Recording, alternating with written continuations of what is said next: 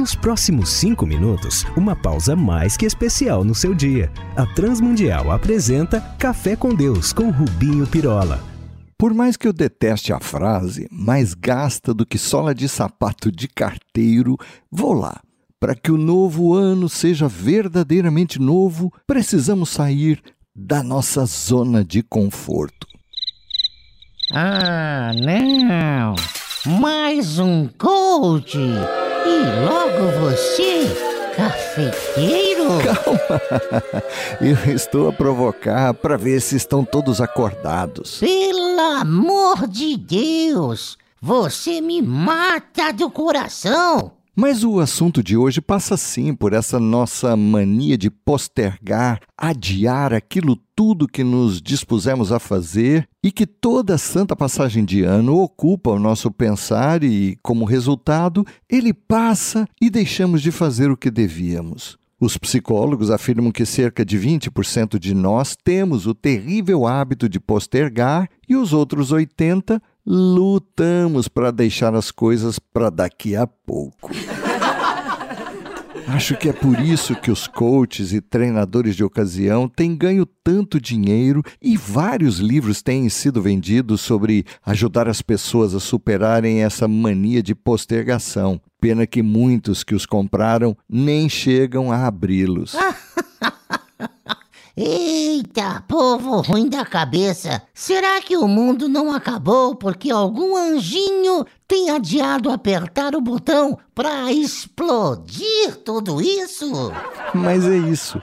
Precisamos todos de um empurrãozinho de vez em sempre, como aliás foi com Arquipo. Quem? Isso é nome de gente? Sim, um antigo líder, mestre cristão da igreja de Colossos, uma comunidade que provavelmente nascera durante os três anos em que Paulo ficou em Éfeso, conforme Atos 19, quando Epáfras e Filemão, dois homens importantes daquela cidade, se tornaram cristãos. Pois esse homem, Arquipo, é citado apenas duas vezes nas Escrituras e Paulo, em Filemão 1, verso 2, o chama como o nosso companheiro de lutas. Mas acontece que, ao escrever aos Colossenses, Paulo, de maneira enigmática, faz uma importante recomendação. Diz a Arquipo: atenta para o ministério que recebeste no Senhor para o cumprires. Certamente esse cristão, como muitos de nós, estava brincando com o tempo, este dom, este presente que ganhamos de Deus e que é finito aqui nessa terra, deixando de lado ou em segundo plano ou para um daqui a pouco, ou amanhã faço isso. Ora, pensemos aqui e agora sobre essa recomendação do apóstolo Paulo, colocando o seu nome nessa frase. Querido, diz ele, atenta para o que recebeu de Deus e cumpra isso. Seja um passo importante, uma decisão, não deixe para depois. Como com aquele personagem, Deus tem algo grande para que você faça. Não o deixe para logo. Deus determinou que cumpra. Então veja esse versículo como um empurrãozinho dos céus, aqui e agora. A vida é curta, algumas janelas temporais se fecham logo e oportunidades não surgem sempre. Pode ser que estejamos brincando com Deus e mais tarde poderá ser tarde. Então cumpramos a obra que Deus nos tem confiado a cada um de nós. Comecemos já ou o ano termina e o teremos perdido. Vamos falar com Deus.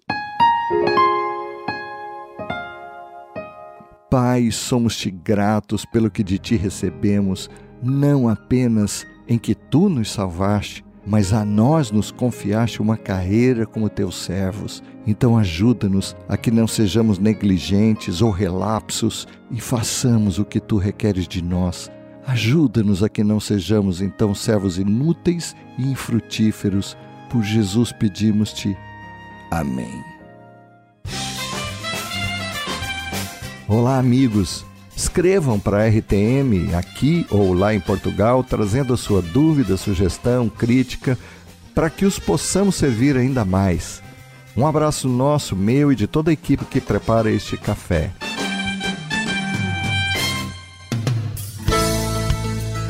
Se você gostou desse programa ou tem alguma dúvida, escreva para café com Deus sem acento arroba transmundial.org.br